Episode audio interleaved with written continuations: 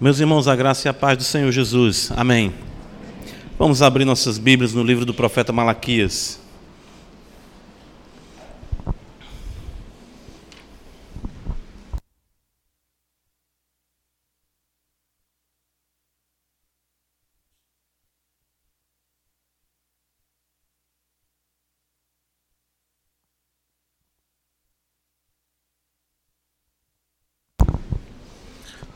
Rogamos a Deus que a sua boa mão assim possa estar sobre a amada igreja e cada vez mais venhamos nos aperceber da sua singularidade, a fim de que possamos lhe prestar o culto que lhe é devido, em espírito e em verdade, conforme nos ensina as sagradas letras.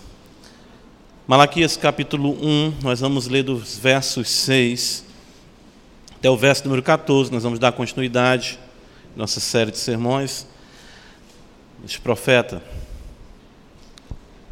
diz-nos assim, palavra de Deus. O filho honra o pai e o servo ao seu senhor. Se eu sou pai, onde está a minha honra? Se eu sou senhor, onde está o respeito para comigo? Diz o Senhor dos exércitos a vós outros, ó sacerdotes que desprezais o meu nome. Vós dizeis: Em que desprezamos nós o teu nome? Ofereceis sobre o meu altar pão imundo, e ainda perguntais: Em que te havemos profanado? Nisto que pensais, a mesa do Senhor é desprezível. Quando trazeis animal cego para o sacrificardes, não é isso mal? E quando trazeis o coxo ou enfermo, não é isso mal? Ora, apresenta-o ao teu governador Acaso terá ele agrado em ti, te será favorável? Diz o Senhor dos Exércitos. Agora, pois, suplicai o favor de Deus, que nos conceda a sua graça, mas com tais ofertas nas vossas mãos, aceitará ele a vossa pessoa? Diz o Senhor dos Exércitos. Tomar houvesse entre vós quem feche as portas, para que não acendesseis debalde o fogo no meu altar. Eu não tenho prazer em vós, diz o Senhor dos Exércitos, nem aceitarei da vossa mão a vossa oferta. Mas desde o nascente do sol até o poente é grande entre as nações o meu nome, e em todo lugar lhe é queimado incenso e trazidas ofertas puras, porque o meu nome é grande entre as nações, diz o Senhor dos Exércitos. Mas vós o profanais quando dizeis: a mesa do Senhor é imunda o que nela se oferece, isto é, a sua comida desprezível. E dizeis ainda: que canseira, e me desprezais, diz o Senhor dos Exércitos. Vós ofereceis o dilacerado e o coxo e o enfermo, assim fazeis a oferta, aceitaria eu isso da vossa mão, diz o Senhor. Pois maldito seja o enganador que, tendo o animal sadio no seu rebanho, promete e oferece ao Senhor um defeituoso. Porque eu sou grande rei, diz o Senhor dos exércitos, o meu nome é terrível entre as nações. Amém. Vamos orar. Senhor dos exércitos, Deus Todo-Poderoso, Criador dos céus e da terra, a Ti, ó Pai, é que se faz a oração essa noite, é a Ti que se invoca é perante ti que o teu povo se reúne, crendo, Senhor, no poder do teu Espírito, crendo que os méritos do teu amado Filho são suficientes para nos fazer aceitáveis diante de ti. Não é, Senhor, fiados em qualquer capacidade ou habilidade ou, ou mérito nosso que nos achegamos a Ti, mas unicamente porque o Teu Filho o Rei da Glória. Ele é o amado de nossa alma. Tu nos ensinou a amá-lo de fato e é nele, por ele, Senhor, que nós nos achegamos a Ti. Precisamos do Teu poder, Senhor, da Tua graça. Apesar de sermos pecadores, de tantas coisas ainda não estarem ajustadas em nossas vidas, nós te louvamos porque tu és Deus longânimo, bom, misericordioso, assaz benigno, como diz a tua palavra. Tu não nos trata conforme ah, nós merecemos, porque de fato tu lembra da nossa estrutura e tu sabe que todos somos pó. Assim como um pai se compadece do filho, o Senhor se compadece daqueles que o temem. Então, Senhor, é por isso que estamos aqui, porque as tuas misericórdias, Senhor, são a causa de não sermos consumidos. De fato, o salmista diz que bondade e misericórdia me seguirão todos os dias. Que companhias agradáveis, Senhor. A tua bondade, a tua misericórdia para conosco, pecadores. Louvado seja o Senhor por nosso Senhor Jesus Cristo. Graças te damos pelo teu Santo Espírito e te suplicamos que a cada dia nossas vidas sejam conformadas à tua vontade e ao teu querer. Cada homem, cada mulher, cada jovem, cada criança que aqui se encontra, Senhor, possam ser mais e mais conduzidos ajustados à tua vontade, pelo teu poder e para a tua glória. Completa o número dos teus eleitos, Senhor, que vidas possam se dobrar diante de ti, como lemos hoje na tua palavra. O Santo Apóstolo diz que ao nome de Jesus se dobrará todo joelho, e nós queremos que mais ainda joelhos se dobrem aqui na igreja da Parquelândia para a tua glória e o teu louvor. Que assim seja, Senhor, um fato em nossas casas, que assim seja um fato, Senhor, aqui, que vidas possam ser alcançadas e que mais ainda teu nome seja célebre neste bairro, nessa cidade, nesse país, no mundo, de fato que o conhecimento do Senhor cubra a terra como as águas cobrem o mar. Por isso que almejamos a vinda do Filho do Homem com poder e muita glória. Venha o teu reino com poder, Pai. Nós te oramos em nome de Jesus. Amém.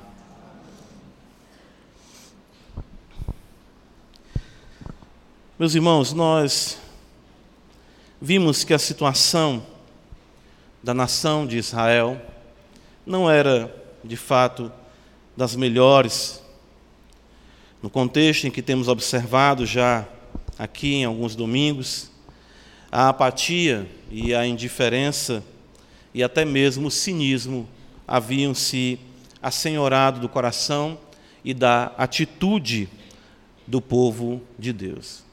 É algo que parece tão contraditório isso, mas Lamentavelmente, é o que nós observamos na maneira como o povo se dirige a Deus, até mesmo nas suas indagações, como se fossem pessoas que estivessem vivendo adequadamente e que Deus estivesse se, vamos colocar aqui entre aspas, se queixando de algo que não havia necessidade. Quando Deus diz para eles, ah, vocês não têm respeito para comigo, ele, o que está acontecendo? O Senhor está Está criando coisas aí. No que, que nós estamos te desrespeitando? Ah, em que tu nos tem amado? Ou seja, essa atitude do povo mostra uma total ausência de percepção da singularidade de Yahvé, de temor a Deus, de amor ao Senhor. Isso se deu, lamentavelmente, pela triste familiaridade né, com que os israelitas uh, aprenderam, vamos dizer assim, a se relacionar no culto sagrado. Enxergaram as promessas como ideias, vamos dizer assim, um tanto utópicas, e por não verem as mesmas se concretizarem quase que um século após o seu retorno do cativeiro, os israelitas passaram a viver uma vida religiosa, destituída de fato de amor, de reverência e de piedade. Tanto que, graciosamente, o Senhor Deus uh, busca o seu povo em amor. É por isso que nos versículos de 1 a 5 nós estivemos considerando uh, por dois ou três domingos esse primeiro parágrafo aqui e, e, e vimos como o Senhor uh, tratou essa indiferença do povo. Ou seja, Deus ah, os levou a perceberem o quanto eram ingratos e quanto ainda não tinham se apercebido do amor que Deus havia manifestado para com eles. Escolhendo Jacó, aborrecendo Esaú, e de fato não os entregando a um contexto de preterição, de juízo permanente, eterno, como nós vimos aqui nos versículos 4, no que concerne a Edom. Os edomitas embora fossem ah, capazes em muitas coisas, até mesmo na reconstrução diante das guerras que o, o, os haviam cometido e ainda haveriam de cometer, mesmo assim o Senhor diz: é um povo contra quem eu estarei para sempre ah, irado, diferentemente de vocês. Ou seja, apesar da ingratidão, apesar dessa insensibilidade de vocês, é com amor nós vimos que exatamente Deus busca resgatar, Deus exatamente investe em resgatar o seu povo. Então, ah, eu creio que isso não é diferente hoje. Nós fizemos esse paralelo com a nossa vida, de que nós, em dado momento, fomos tocados, fomos alcançados pelo Evangelho, ah, Deus revelou o seu amor por nós e seu Filho. Paulo diz isso, que Deus prova o seu amor para conosco, Romanos 5,8, pelo fato de Cristo ter morrido por nós, e nós caminhamos com o Senhor, mas lamentavelmente nós incorremos em apatia, indiferença, em algumas vezes até cinismo. Nós questionamos a bondade de Deus e ficamos traduzindo Deus numa perspectiva meramente, vamos dizer, tangível, materialista, em que tu nos tem amado. Nós não conseguimos enxergar a graça de Deus manifesta em Cristo e ficamos, até falamos um pouco nisso essa manhã, redefinindo a alegria em Deus unicamente ah, naquilo que pode abençoar, ou podemos colocar assim, satisfazer os nossos sentidos. Né? Vamos continuar observando aqui, nesse segundo oráculo da parte de Deus através do profeta, a atitude do povo para com o Senhor Deus no culto. Isso é muito importante, né? E a maneira incisiva como Deus repreende por essa atitude de desprezo e descaso ante a grandeza do Senhor. Ah, por que, isso é importante? Né? Ah, nós observamos, porque tratar do amor e, na sequência, logo tratar do culto. Né? E aqui nós já temos uma lição importante que, como igreja, devemos guardar que era exatamente a mesma coisa com o povo ah, de Israel antes mesmo da vinda do Messias. O culto, ele é de fato aferidor de nossa devoção. O culto vai ser o termômetro de nossa espiritualidade. Porque, de fato, como dizem, não somente o catecismo de Westminster, mas dizem outros catecismos, o fim principal do homem é glorificar a Deus e gozá-lo para sempre. Nós somos feitos para o culto, nós somos feitos para adorar a Deus, fomos feitos para o louvor da Sua glória. Então, logo onde Deus vai mostrar aqui a indiferença, a apatia, a, e, e vamos dizer cada vez mais a derrocada do povo, ele afere isso primeiramente pelo culto. Porque o culto vai ser essa expressão do que é o nosso dia a dia, do que é a nossa compreensão de Deus, do que é de fato a nossa percepção de quem Deus é, mediante a sagrada revelação. Então, ah, é muito importante isso, muito importante. No culto, nós ah, ah, expressamos, pelo menos assim deve ser, o que nós cremos acerca de Deus e expressamos a compreensão que temos de nós mesmos à luz de quem Deus é, como pecadores, necessitados de Sua graça e exaltando o Seu santo nome. Por isso, irmãos, que cultuar, é importante considerarmos isso, é o expressar das nossas afeições santificadas. Isso já pode ser observado na própria temática do culto, como nós falamos, que é precedida pela palavra de amor de Deus direcionada ao seu povo. Ele diz isso no capítulo 1, nós vimos isso, no versículo de número 2. Ele fala: Eu vos tenho amado, diz o Senhor. E ele ainda diz mais no final do versículo: Todavia amei a Jacó. Percebam como o amor precede o culto, isso é importante nós considerarmos. As nossas afeições, elas devem ser movidas e tocadas pelo fato de conhecermos o amor de Deus. Paulo diz isso. O amor de Cristo nos constrange. É pela exatamente é, é, é, censura. Nós vemos aqui que é exatamente por isso que Deus censura os israelitas por não perceberem essa relação e que eles poderiam ter uma vida religiosa destituída desse fundamento de amor. O culto só vai ser exatamente agradável a Deus quando esse culto expressar afeições santificadas. O que é louvar se não elogiar? O que é louvar se não expressar devoção, amor e dedicação ao Senhor? Essas são as razões porque nós temos dificuldade, muitas vezes, em cultuar, porque nós temos dificuldade de nos aquietarmos na igreja, atentarmos para a letra de um cântico, atentarmos exatamente para a questão da oração, da leitura da palavra e outras coisas mais. É porque nós não conseguimos perceber a grandiosidade do amor. Isso demonstra sempre um coração ingrato e assim impossível de ser sensibilizado para o culto de ser sensibilizado ante a grandeza de Deus, que deve ser assim cantado e exaltado no culto.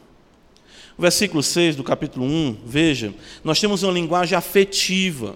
Logo ao tratar do culto, Senhor, é, isso é maravilhoso, isso é realmente algo ah, ah, antes mesmo de Deus ser incisivo em repreender o povo, ele se apresenta para com o povo dentro desse contexto que o povo assim o percebia e ele assim se revelou. Ele diz: O filho honra o pai, e ele disse: Eu sou pai. Isso tudo destaca uma linguagem cara para o israelita, na relação paterna, o quanto isso era precioso, e muito mais ainda era cara para o Senhor. A figura da paternidade ela é recorrente tanto no Antigo como no Novo Testamento, tratando da grandiosidade da afeição que um pai tem pelo seu filho. A figura do filho pródigo que o diga, que o pai o recebe, lança-se sobre o seu pescoço, o beija. A, a, preocupação mesmo daquele homem, ainda que com uma, uma vamos dizer assim, é, mal, é, mal colocado, mas ele diz: Deixa primeiro eu sepultar o meu pai. Ou, ou seja, havia sim essa relação de respeito e de honra para com o pai. E percebam que o culto, se ele não tiver essa relação afetiva de amor, de sensibilidade, numa relação terna de como filho, de filhos diante de Deus, exaltando a Deus, nós jamais iremos cultuar a Deus de forma adequada. Nós precisamos compreender isso, nós precisamos resgatar isso, essa percepção da paternidade divina, essa percepção da filiação, e quanto isso é importante para que, em amor, cultuemos a Deus no expressar de afeições santificadas que glorifiquem o Senhor. Isso é algo que nós precisamos, irmãos, isso, isso era recorrente em Jesus. Interessante isso. Ele, ah, Pai Santo, Pai, constantemente, ao nos ensinar a orar, ele diz Pai nosso. Ou seja, nós não podemos viver a verdadeira religiosidade, o verdadeiro culto, a verdadeira piedade, se nós não formos constrangidos no âmago do nosso ser, pela grandeza e pelo amor de Deus expresso em Sua palavra, e mais ainda, manifestados na cruz em nosso Senhor e Salvador Jesus Cristo. Isso é algo muito importante. O amor que precede a temática do culto e a própria maneira como o Senhor inicia esse oráculo, segundo oráculo aqui através do profeta Malaquias, destacando a relação de pai, de filho, denota isso, enfatiza para nós que nós precisamos que os nossos corações sejam inflamados por um relacionamento autêntico de amor com o nosso Deus. Nós precisamos disso. Ah, percebam que eu estou tendo dificuldade de me desvencilhar desse tema do amor está difícil. A gente já vem tratando dessa realidade dos versículos 1 a 5, mas nós vamos falar do culto e o culto está atrelado ao amor. O culto está dentro de uma realidade de afeição. Deus fica, de fato, vamos, me permita que ele fica, uh, usar a linguagem humana, se eu posso me referir a Deus assim, chocado com isso. Onde está o respeito? Onde está o amor? Vocês dizem que. Uh, já pensou? Que canseira que enfado, que mesa desprezível, que coisa sem sabor. O, o que, que, está acontecendo entre nós e o nosso Deus? O que, que está acontecendo? Porque da parte dele o seu amor permanece o mesmo para conosco. Ora, nós temos alguns critérios, de fato, algumas posturas que são básicas. Né? Você está numa aula e, e professor se esforçando para dar uma aula, seja em qualquer ambiente que você esteja, e se você começa a bocejar, se você começa a cochilar, se você começa exatamente a, a se voltar para o celular, aquilo é algo que se torna extremamente constrangedor para o próprio professor.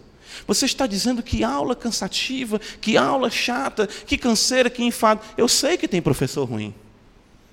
Mas isso jamais é algo que nós podemos alegar diante de Deus na adoração que lhe é devida.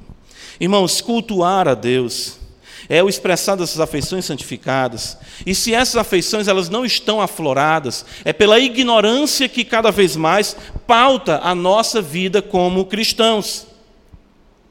Então nós precisamos, para que as nossas afeições sejam inflamadas, conhecer mais o Senhor.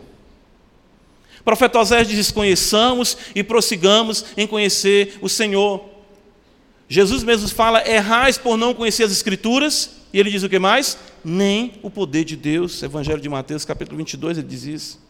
Então percebam que toda essa, essa questão, toda essa temática de Malaquias aqui, é por conta de que os israelitas tinham deixado de perceber a grandeza de Deus. Observe comigo, versículo 6, ah, ele diz aqui: Vós, ó sacerdotes, desprezais o meu nome. E mais uma vez, ainda está escrito: em que desprezamos nós o teu nome. Mais uma vez, você pode perceber no versículo 11, o Senhor fala: ah, Mas desde o nascente do sol até o poente é grande entre as nações o meu nome. E mais uma vez ainda se fala: Porque o meu nome é grande entre as nações. Versículo 14, mais uma vez está escrito: ah, Eu sou grande rei, diz o Senhor dos Exércitos, o meu nome é terrível entre as nações. Por cinco vezes, pelo menos, podemos observar essa ênfase no nome de Yahvé. De fato, inequivocamente, o culto está fundamentado no conhecimento do caráter de Deus. Essa foi a preocupação de Moisés. Quando eu for falar com o povo, quem eu digo que tu és? E eu creio que é exatamente isso. Por que, que nós somos tão pouco tocados no culto? Por que, que o culto se torna um ambiente para nós de canseiro, de enfado? Por que, que nós tratamos o ambiente do culto de maneira tão irreverente ou com falta de solenidade? Eu creio que seja por conta de nós necessitarmos conhecer melhor ao Deus a quem nós estamos cultuando. Meu nome é isso que o Senhor afirma. Meu caráter, quem eu sou, só o adoram aqueles aos quais ele se revela. É isso é importante. Lembra quando nós lemos aqui uh, uh, o texto uh, destacando, foi na quarta-feira, estamos falando exatamente disso. Veja, a oração do Pai Nosso, a primeira petição que o Senhor ensina é: santificado seja o teu nome. E aqui, mais uma vez, vemos a harmonia com o ensino de Cristo próprio Cristo dizendo. Como é que nós adoramos a Deus? Primeiramente, como nós o exaltamos, nós o colocamos em primeiro lugar nas nossas afeições, no nosso relacionamento com Ele. Nós pedimos, primeiramente, que Ele seja exaltado. E como é que Ele é exaltado? Pelo nome dele ser exaltado. E o que é o seu nome? É o seu caráter, quem Ele é, a sua grandeza, a sua bondade. E nós vimos isso atrelado exatamente o que? A revelação do nome de Deus para Moisés, que Ele é Deus longânimo, misericordioso, que perdoa a iniquidade. O fato de sermos resgatados de nossos pecados está, está atrelado a nossa redenção ao nome de Deus. Jesus significa Yahvé é a salvação, sendo Ele nosso Salvador. Como podemos mencionar o seu nome e não nos prostrar em adoração por tão grande salvação? É isso que nós precisamos aprender, irmãos, a fazer. Nós precisamos disciplinar a nossa mente, precisamos discipular o nosso coração, precisamos pregar a grandeza de quem Deus é para nós mesmos, para que venhamos adorá-lo como de fato lhe é devido. Mas não somente a questão, a, a, vamos destacar aqui do nome a, de Deus, como menção apenas do nome, mas veja, nós temos aqui o Senhor se apresenta como Pai. No versículo 6 ele ainda diz assim: Se eu sou o Senhor, ah, e no versículo número 14 ele diz: Eu sou o grande rei. E aí nós temos aqui ah, no texto sagrado por sete vezes a menção Senhor dos Exércitos. Deus quer impregnar o seu povo com visões grandiosas de quem Ele é. Pai, Senhor, grande Rei, Senhor dos Exércitos.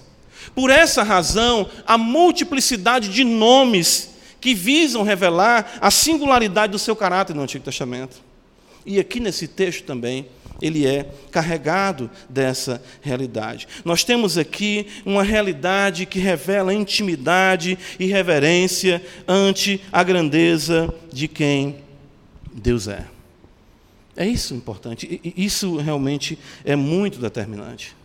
Ah, ou seja, nós conhecermos o Senhor, nós termos conhecimento de quem Ele é, e o Seu nome revela exatamente o Seu caráter e a Sua obra para conosco, de fato, em grande salvação, exaltando assim o Seu santo nome. O versículo 6, então, vai destacar que a percepção de quem Deus é vai gerar em nós e o que ele espera é exatamente isso. Veja, versículo 6: O filho honra o pai e o servo ao seu senhor.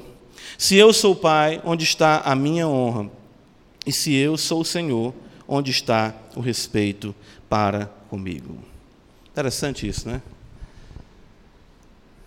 Honra e respeito. Percebem isso? A honra e respeito são exigidos. O fato de Deus se revelar a nós, claro, coloca exatamente, vamos dizer assim, Deus se sujeita há possibilidade, isso acontece, do que nós chamamos de quê? De tomar o nome dele em vão, que é a quebra do terceiro mandamento. O fato de Deus então revelar para, se revelar para nós como Pai, como Senhor, como Rei, como Senhor dos Exércitos, tem sim, cria sim a possibilidade.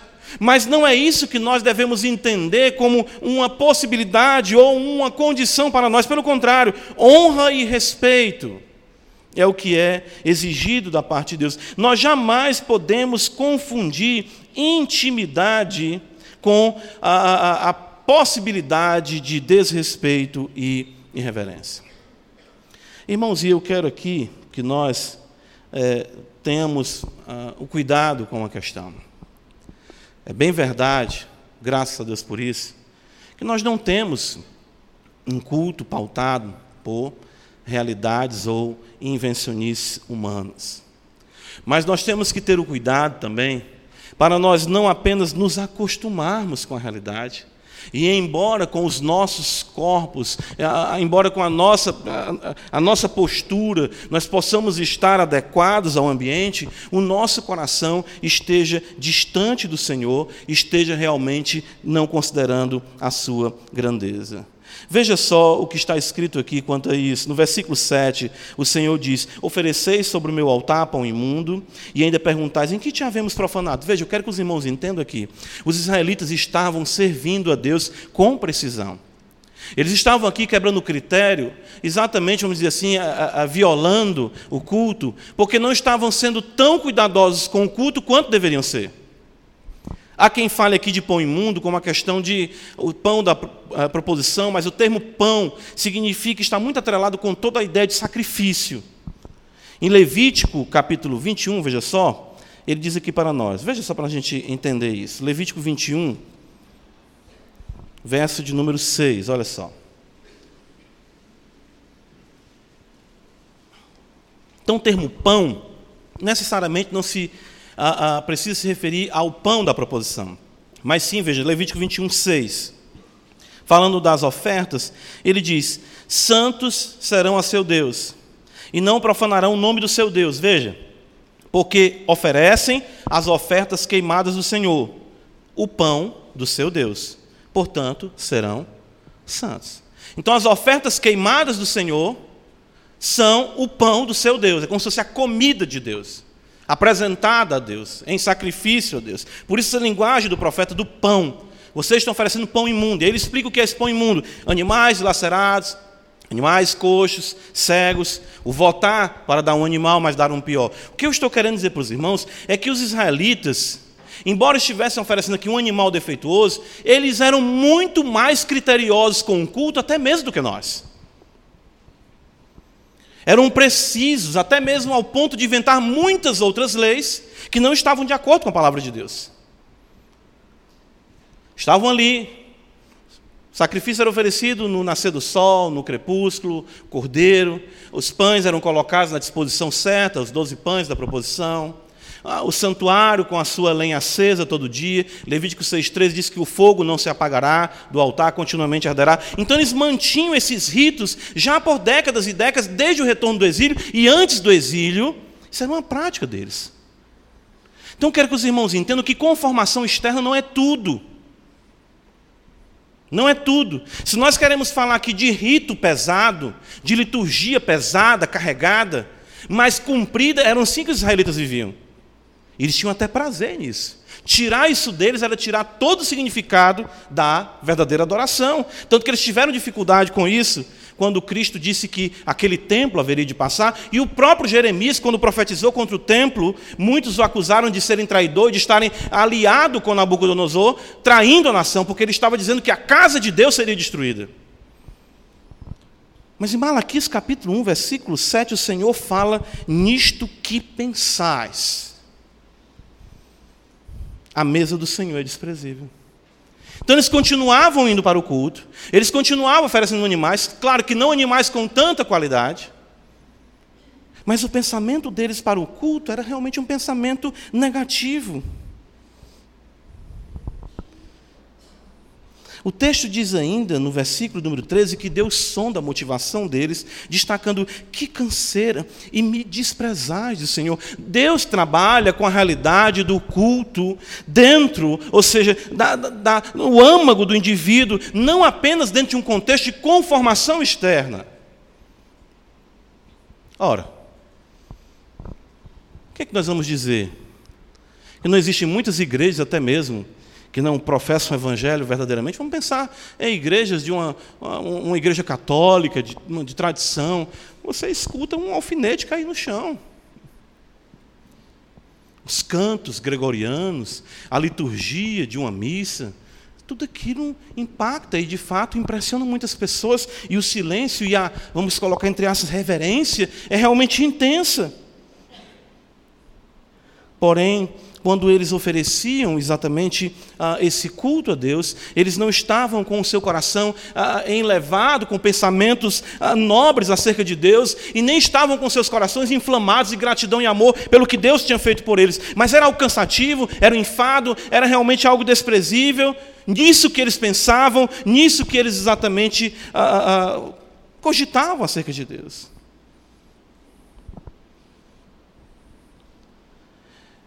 O Senhor destaca isso no capítulo 3 de Malaquias. Nós podemos observar. Olha como é interessante isso.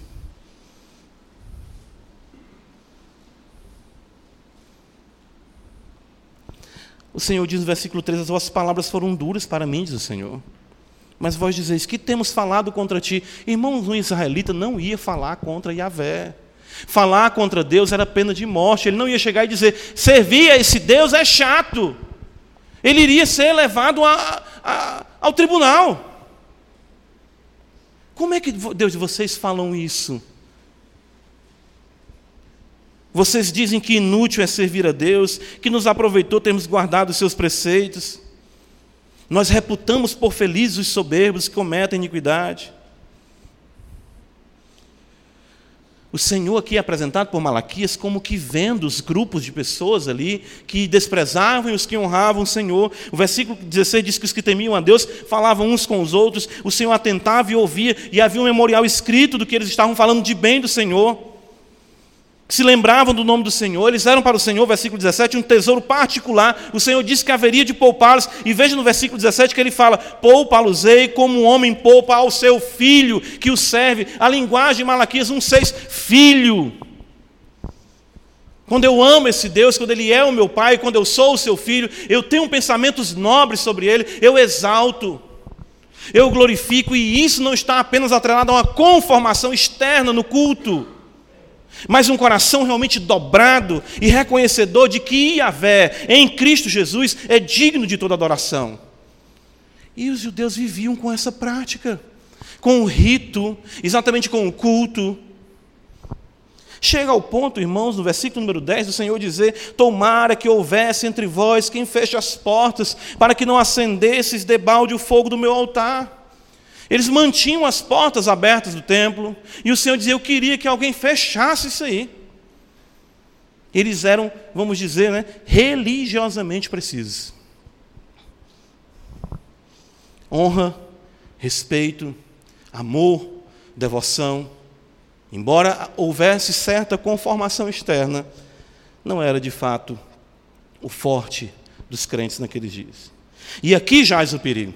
Por quê? Porque quando você exatamente ah, não consegue, pela Escritura, levar o seu coração a meditar na grandeza de Deus e exaltá-lo, e aí é que vem exatamente ah, o envolvimento das afeições, né? Você diz, Deus é grande, Deus é poderoso, Senhor, Tu és bondoso, olha como eu te amo, Senhor. O salmista vai dizer isso, não é? Ah, João vai destacar isso. Ah, o fato de João reclinar a cabeça no peito de Jesus, tudo isso está atrelado a essa afeição. Quando você não tem essa afeição, esse respeito, essa consideração, aí vão surgir as redefinições por não amá-lo e por não o conhecer, o conhecê-lo por não conhecê-lo. O culto, então, passa a ser essa expressão de uma mera interpretação humana de quem Deus era. Veja só, eles dizem no versículo 7: a mesa do Senhor é desprezível. Isso já é muito terrível por si só. E no versículo de número 8, o Senhor fala assim: Quando trazeis animal cego para sacrificar, não é isso mal? Quando trazeis o coxo enfermo, não é isso mal? Ora, apresenta-o ao teu governador.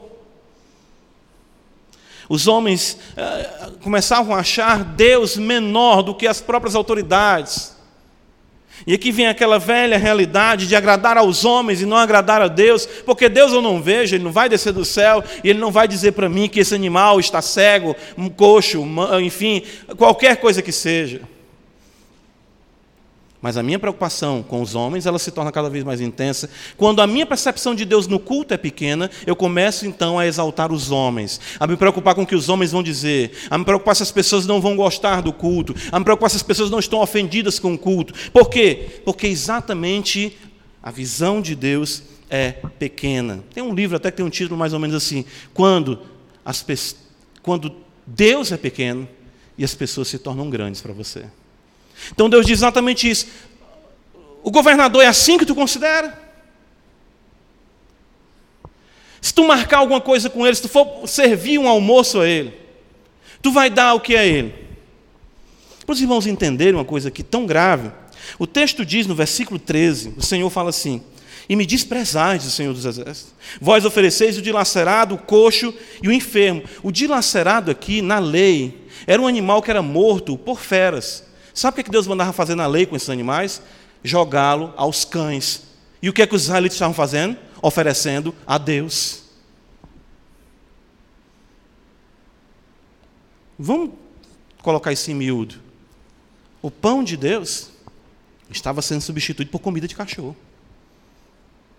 Mas louvado seja Yahvé. Yahvé, nosso Deus, não é um culto, ninguém vai fechar as portas, o fogo está aceso. Vamos continuar adorando Ele. E o Senhor diz: Mas como é que vocês conseguem fazer isso? Ver um homem maior do que Deus. No versículo 9, veja como é interessante, uh, existe um tom irônico aqui. O texto diz: o profeta fala, agora, pois, suplicai o favor de Deus, que nos conceda a sua graça. Ora, o texto diz aqui para nós: mas com tais ofertas das vossas mãos, aceitará ele a vossa pessoa? Diz o Senhor dos Exércitos. Interessante que em Gênesis capítulo 4, a Escritura diz que Deus atentou para Abel e para a sua oferta. É o que está aqui. O profeta está dizendo, Deus atentará para a sua pessoa desse jeito. Mas o fato é que ah, ah, nós perdemos o senso e a percepção da grandeza de Deus e começamos a ver a divindade como uma realidade bonachona. Que vai nos abençoar. Não, não importa. Certa vez chegaram né, para, eu acho que foi para Thomas Watson, porque são cinco Thomas, se não falo a memória, dos puritanos que é, são muito conhecidos. É, Thomas Vincent, Thomas Watson, é, Thomas Brooks, Thomas Menton, Thomas Boston. É Thomas, né? não tem mais fim. Mas se não falo a memória, foi Vincent que disseram para ele, ah, você é muito preciso nas, nas, nas coisas. E ele disse, eu sirvo a um Deus preciso.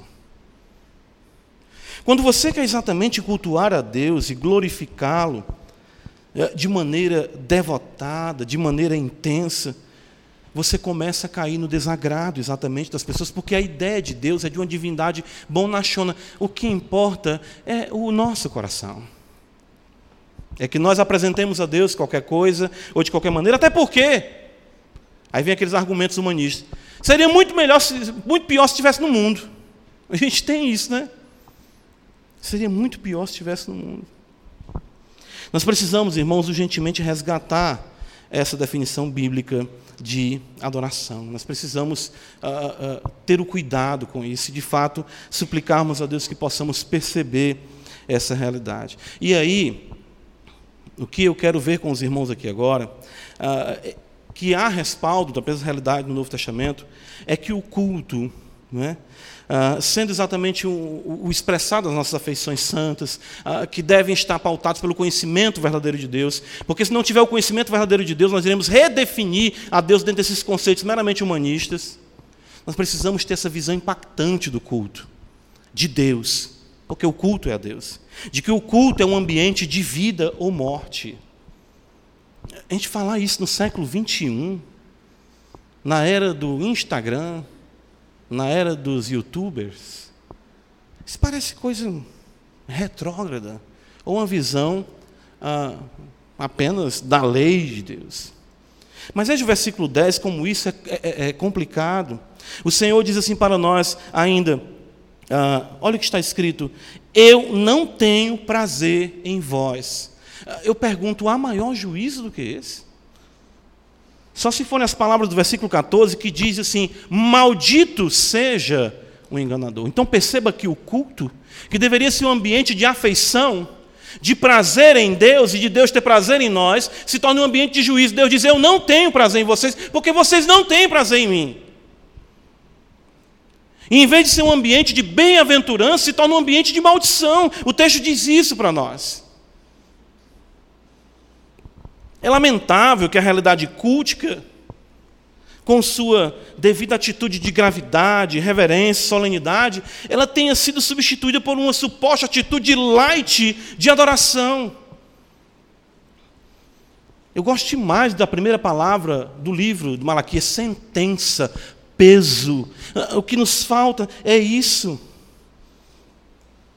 Irmãos, Deus quer uma coisa no culto. Ele quer ser exaltado. O versículo 11 mostra para nós o seguinte: veja só. Mas desde o nascente do sol até o poente é grande entre as o meu nome, e em todo lugar lhe é queimado incenso e trazidas ofertas puras, porque o meu nome é grande entre as nações, diz o Senhor dos Exércitos. Se nós tomarmos essa tradução como a melhor tradução do texto original, nós temos uma complicação aqui de aceitar ou afirmar que no contexto de Israel outros povos adoravam a Deus de forma verdadeira, e não é isso que a Escritura diz. Ele revelou apenas a sua palavra a Israel. Jesus fala isso à mulher samaritana no capítulo 4, quando ele diz que a salvação vem dos judeus. E Paulo, em Atos, capítulo número 14, ele diz que Deus deixou os povos andarem na sua própria ignorância.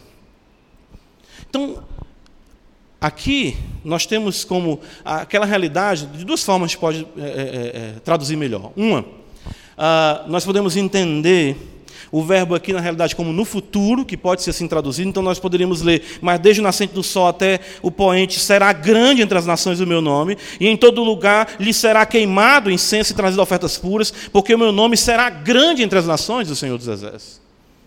Ou o que nós vemos em Romanos, capítulo 8, quando Paulo diz: que aos que conheceu, também os chamou, aos que chamou, também justificou, e aos que justificou, esse também o quê? Glorificou. Só que o fato da glorificação é ainda futuro. Mas é colocado no passado como algo concreto, certo da parte de Deus. É, nós podemos também fazer essa leitura. Quando ele diz é, quando ele diz é, por várias vezes, está destacando aquilo que de fato haveria de se concretizar na nova aliança em Cristo Jesus, em que em todas as nações, o culto a Deus seria oferecido a Ele da maneira como Ele queria. Ou seja, ele ser exaltado do nascente do sol até o poente, e entre as nações o nome dele ter a devida honra que deveria ter. Embora os israelitas fossem detentores dos oráculos de Deus, das alianças, da promessa dos pais, e que deles descendesse o Cristo, os gentios, os pagãos, é que haveriam de exaltar a Deus de forma adequada, recebendo dele a revelação a semelhança dos judeus, mas infelizmente os judeus não apreciaram isso e os pagãos, nós que aqui estamos, haveríamos de prestar a Deus o culto que lhe é devido. Então, o, culto, Deus querendo ser exaltado, esse culto ele vai trazer para nós esse contexto. Aí nós vamos pensar, pois bem, então, essa realidade, pastor, de vida ou morte, afirmada pelo Senhor, não é algo que ficou lá atrás? Eu fico preocupado muitas vezes com aquilo que nós chamamos de celebração. me preocupo com isso, porque nós redefinimos, né? Hoje a gente falou um pouco pela manhã de alegria. E alegria no mundo tem muitas, muitas definições, muitas, enfim, é uma realidade muito variada. E a mesma coisa a gente quer também aplicar para dentro do contexto de culto. Vamos pensar da seguinte forma, olhando esse texto aqui. O culto do Antigo Testamento era sangrento? Sim.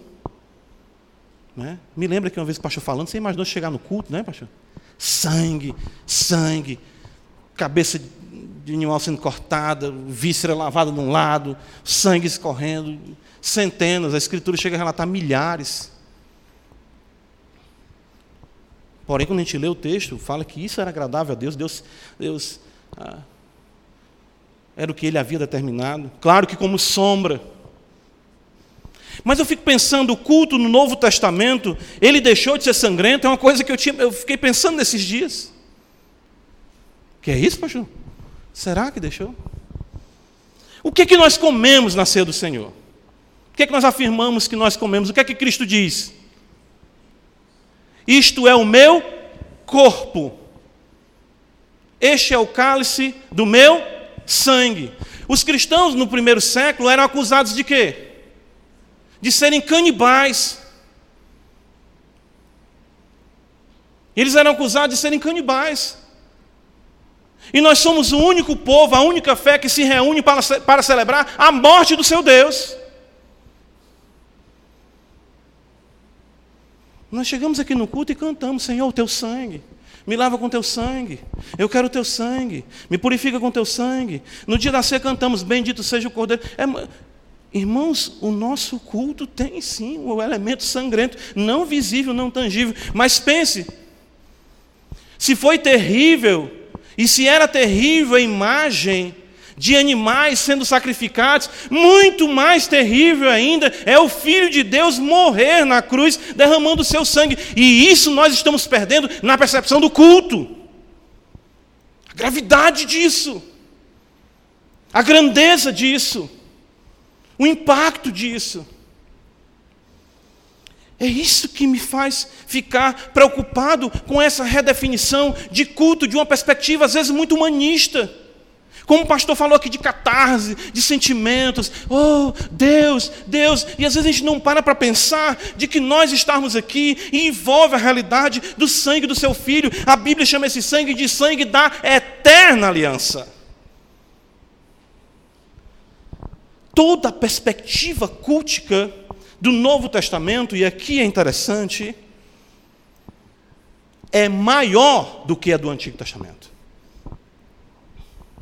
Sim. Quer ver só? Às vezes nós confundimos culto simples com banalização e adoração em espírito em verdade com uma licença para descuidarmos da solenidade. Hebreus capítulo 2, abre comigo a escritura. Ah, veja só.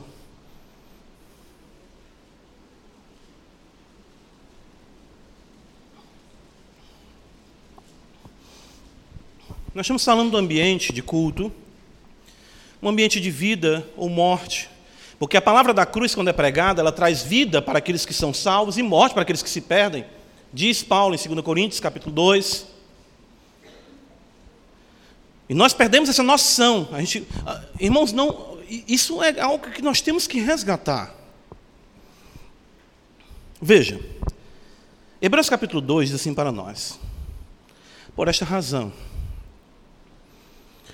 Importa que nos apeguemos com mais firmeza às verdades ouvidas, para que delas jamais nos desviemos. Se, pois, se tornou firme a palavra falada por meio de anjos, Gálatas vai dizer exatamente que os anjos receberam a lei e, de fato, foram mediadores entregar a Moisés. E toda transgressão ou desobediência recebeu justo castigo. Como escaparemos nós se negligenciarmos tão grande salvação? A lógica do autor aos Hebreus é que nós temos uma revelação maior. E aí vem um fato importante: revelação maior, maior conhecimento de Deus, culto mais agradável a Deus.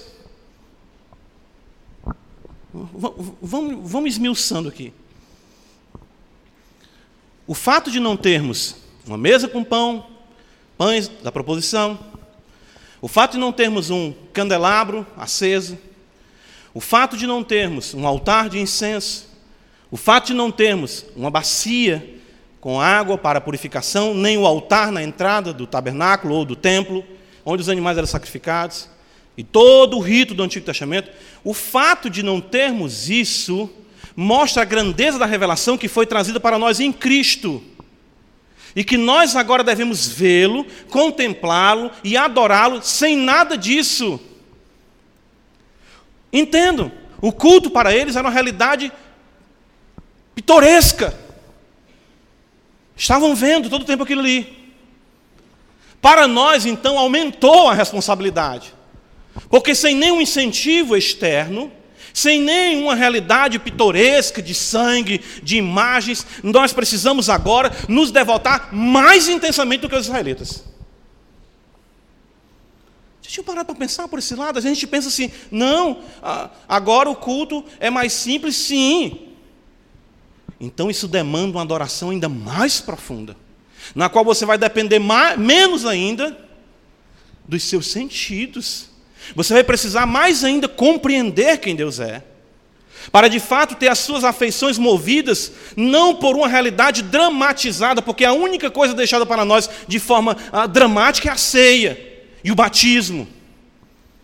Mas nós precisamos aqui, sem nada, sem aparato nenhum, dedicarmos a Deus as nossas afeições por quem Ele é, conforme revelado na Sagrada Escritura, em Jesus Cristo, seu Santo Filho é maior ainda. Quer ver só? Ah, eu estava pensando nisso. Vamos já ver um texto aqui ainda ah, em Paulo sobre isso. Jesus disse para a mulher: Mulher, vem a hora, e já chegou. Não vai adorar a Deus nem nesse monte, nem lá no templo. Os verdadeiros adoradores adorarão o Pai Espírito em verdade. João capítulo 4. Nós conhecemos bem esse texto. Aí o que acontece? Nós dizemos: adoração é em espírito e em verdade. Aí nós nos tornamos, muitas vezes, como que dispersos em referências de culto, eh, eh, de solenidade, de seriedade, de gravidade, porque nós achamos que esse dizer, esse dito de Cristo significa que não importa mais nada. Jesus não está dizendo isso. O que ele está condenando ali é a realidade supersticiosa dos judeus em entenderem que Deus era o Deus das paredes, e a realidade supersticiosa dos samaritanos em entender que Deus era o Deus daquele monte. Isso chegava até a ser um certo animismo, né? De, de, de, plasmar, de colocar Deus em coisas. Não, templo de Yahvé, templo, templo do Senhor. Oh, o altar. Era isso que o Senhor Jesus estava condenando. Mas a nossa realidade cultica ficou ainda mais grave. Quer ver só? 1 Coríntios 10, 31, o apóstolo Paulo diz: Quer comais, quer bebais, ou façais outra coisa qualquer, fazei tudo para o quê? Nós temos agora a responsabilidade de ser toda a nossa vida um culto em reverência ao Cristo de Deus comendo, bebendo, dormindo, acordando, em todo instante, porque se o templo do Senhor não é mais localizável em uma realidade arquitetônica, geográfica, o templo do Senhor somos nós. E nós usamos a desculpa de que a realidade geográfica nos exime de toda devoção e seriedade, porque o culto é light, o culto é livre, o culto. Ah, é o meu. Não, irmãos, nós temos mais ainda a gravidade de que Deus habita em nós. E nós devemos cair aos seus pés, clamando por sua misericórdia, e cada vez mais nos achegarmos aqui como congregação do Senhor, temendo, suplicando o seu favor, pedindo perdão pelos nossos pecados, adorando a Deus com propriedade porque muitas vezes nós nos assemelhamos a Jacó, quando ele diz: Deus está neste lugar. E eu de fato não sabia. 1 Coríntios 11 ah, é a referência que eu disse que ia mostrar para os irmãos. Texto de Paulo aos Coríntios, né? Acho que a gente for ter alguma realidade cultica mais uh, descritiva no Novo Testamento, vão ser os capítulos 11, 12, 13, 14, 1 Coríntios. Então, existe muita confusão e muito problema aqui na realidade da igreja de Corinto. E olha o que me preocupa. Olha o que deve nos preocupar. Uma carta escrita a uma igreja numa comunidade pagã. Corinto, cosmopolita, cidade libertina. Mas ali Deus tinha os seus eleitos, conforme Cristo fala para Paulo em Atos capítulo 18. 1 Coríntios 11, versículo 17, e antes disso, Paulo já está questionando repreendendo a atitude das mulheres em falta de submissão aos seus maridos e aos seus pais. E ela, ele chega a dizer: Olha, nós temos que ter cuidado com isso por conta dos anjos. Os anjos? Aí você vai lembrar de Hebreus 1,14 que diz que os anjos são espíritos ministradores a serviço dos que hão de herdar a salvação. Aí você vai lembrar de Jesus dizendo que o Filho do Homem, agora vocês verão os céus abertos, os anjos de Deus subindo e descendo. Há uma realidade ah, real da presença ah, de Deus, dos anjos agindo aqui, de que Cristo está presente. E nós temos que ter uma postura, ou seja, o fato das mulheres não honrarem os seus maridos, não respeitarem, já implicava no culto. 1 Coríntios 11.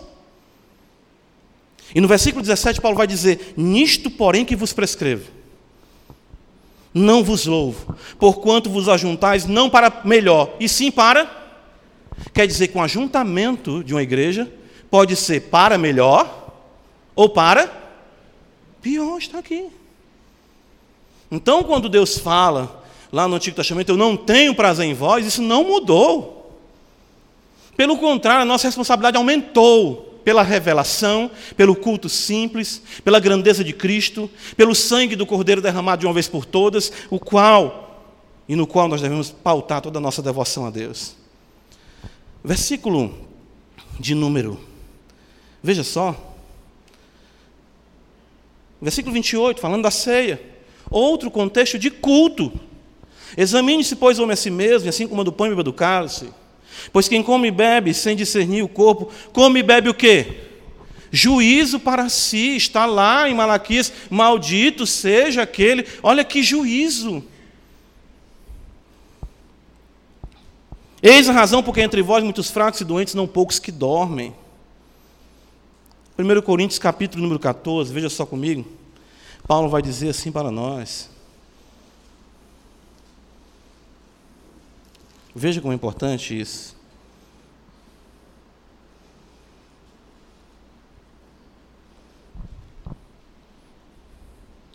Versículo de número 1.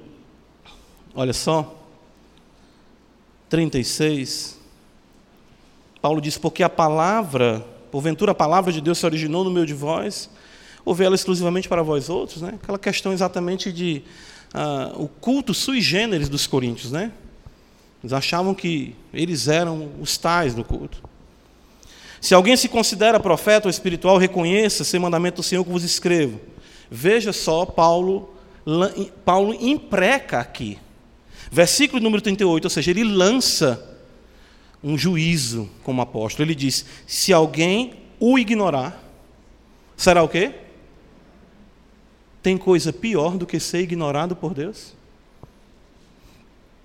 Se não pautasse a sua vida de acordo com as prescrições apostólicas, Paulo disse: se alguém ignorar o que estou dizendo, será ignorado por Deus, que está ignorando a palavra de Deus. Então, irmãos, ah, nós precisamos resgatar essa realidade. Ah, Hebreus capítulo 11, essa referência para nós concluir, capítulo 13, e aqui nós vamos concluir. Veja só o que está escrito aqui.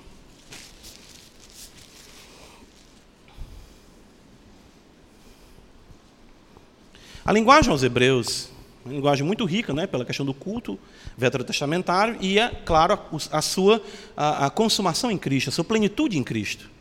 Mas olha a beleza como ele coloca isso. Hebreus 13, 10. Possuímos um altar do qual não tem direito de comer os que ministram no tabernáculo. Pois aqueles animais cujo sangue é trazido para dentro dos santos dos santos, pelo sumo sacerdote, como oblação pelo pecado, tem um corpo queimado fora do acampamento. Por isso, veja, ele diz, por isso, foi também, foi que também Jesus, para santificar o povo pelo seu próprio sangue, sofreu fora da porta. Saiamos, pois, a ele, fora do arraial, levando o seu vitupério. Versículo 15: Por meio de Jesus, pois, ofereçamos a Deus sempre sacrifício de louvor, que é o fruto de lábios que confessam o seu nome. Então percebam aqui a grandeza do sangue, a grandeza da cruz, a grandeza do louvor, atrelado, claro, à singularidade de nosso Senhor e Salvador Jesus Cristo. Irmãos, é, nós precisamos ser afetados pelo amor. Nós precisamos disso. Nós precisamos resgatar isso. Não é porque nós somos um, uma igreja do século XXI, não é porque nós somos uma geração altamente uh, avançada em tecnologia, não é porque ah, a nossa vida é muito ocupada. Nós temos que nos preocupar com isso, nós temos que entender essa questão do amor para ser o fundamento do culto. Pai, filho, uma relação uh, afetiva aqui. Nós precisamos resgatar isso, de que Ele nos amou, Ele nos perdoou. Então isso demanda de nós devoção, adoração, contrição, arrependimento. E isso deve ser algo que deve pautar todo o nosso dia, toda a nossa semana. E aqui no ajuntamento solene, nós vi, chegarmos aqui e expressarmos isso da maneira mais intensa possível. A razão de nós não termos essa percepção é porque nós não somos afetados pela grandeza do Deus Todo-Poderoso. Nós precisamos conhecê-lo mais. Buscar mais o conhecimento de Deus. Buscar exatamente quem é esse, o grande rei, o Senhor dos exércitos, o mestre, o Deus Todo-Poderoso. Irmãos, ah, vejam como isso é algo que acontece no Novo Testamento. Aquele homem convida Jesus para jantar, para comer na casa dele, e sempre aquele texto mexe comigo. Estão ali fariseus, homens que conhecem a lei, homens adoradores, no contexto da religião ainda do Antigo Testamento, ah, fiéis e precisos. Mas é uma mulher pecadora, de conduta totalmente duvidosa, como eles próprios dizem, que vê quem Jesus é. E o que, é que ela faz? Ela chora, ela beija os pés dele, ela enxuga os pés dele com os seus cabelos, derrama perfume sobre ele. Há uma extravagância de amor ali maravilhosa. E Jesus vai dizer que isso se dá porque ela foi muito perdoada. Conhecer o nome de Deus é conhecer que Ele é compassivo, longânimo, misericordioso e que não nos trata conforme merecemos. Nós não precisamos, aí é que vem aquela questão muito bem colocado aqui pelo pastor no princípio. Nós não precisamos dar tchan no culto. Nós não precisamos de nada para dar upgrade ao culto. Não, olha, toda tentativa de fomentar emoções que não procedam da consideração da grandeza da cruz consiste em corruptela do culto. Tudo aquilo que eu tento fazer, se eu disser para vocês, irmãos, vamos lá, venha comigo, levante sua mão, se alegre comigo, vamos lá, gente. Eu, irmão, minha irmã, creia. Isso fere a questão da grandeza de Deus. Deus não precisa disso. Nós podemos até seguir o ritmo, nós podemos até seguir o embalo, nós podemos até seguir a empolgação, mas não procede de corações que estão afetados pela grandeza do Deus Todo-Poderoso. Não procede disso. Nenhuma adoração verdadeira consiste de fora para dentro. Era isso que os israelitas não conseguiram entender. Eles eram precisos nisso. O culto no Antigo Testamento era deslumbrante. Era deslumbrante. Mas eles continuavam o quê? Desprezível. Vamos para o culto, o que, é que a gente leva? Leva esse bacurinho da. Não, porco não, né? Leva esse carneiro aí da perna torta mesmo, não tem problema não. Por quê? Porque não havia devoção, não há. Irmãos, não, irmãos, é tão impressionante. Cada vez mais, eu estou falando aqui de, de lutas e de realidades que eu enfrento como crente. Toda vez que eu quis produzir, eu não produzi. Mas quando você apresenta a cruz de Cristo, a grandeza de quem Deus é, a igreja é levada à adoração, ela se prostra à adoração. Não é nada de produção humana. É por isso que a gente vai para as igrejas aí, ah, um fundo musical, ah, sensação, né, para chacatar. Oh, Deus está aqui. Levante comigo. Está sentindo, irmão? Tá? Tá não, começar a sentir agora. Sinta, né? Sinta. Não. Não precisamos dar um tchan no culto. Eu creio que aí é que está a questão, a beleza do, do princípio regulador do culto, é isso aqui é que o que deve regular o culto é a grandeza de Cristo. Nós precisamos compreender solenidade, gravidade e reverência, porque o ambiente de culto ainda é no Novo Testamento. Está ali, 1 Coríntios 11. Você pode se juntar para pior ou para melhor. Pode ser, você pode tomar ceia, que é realmente uma, uma beleza, a grandeza da misericórdia expressa na ceia, e aquilo ali ser juízo para você. Você pode estar no culto sendo ignorado por Deus, como diz Paulo 1 Coríntios 14. Então, o que acontece? Ainda há juízo? Ah, sim. Isso nem quer dizer, às vezes, que você, ao receber esse juízo, não seja crente. Mas Paulo diz, por essa razão, entre vós, muitos o quê? Fracos, outros o quê? Doentes, e outros que já estão contemplando a igreja triunfante, né? Já foram. Senhor diz, eu vou lhe matar, rapaz, porque você está me dando muito trabalho. Vou lhe guardar logo. Vou lhe matar. Nós precisamos compreender isso.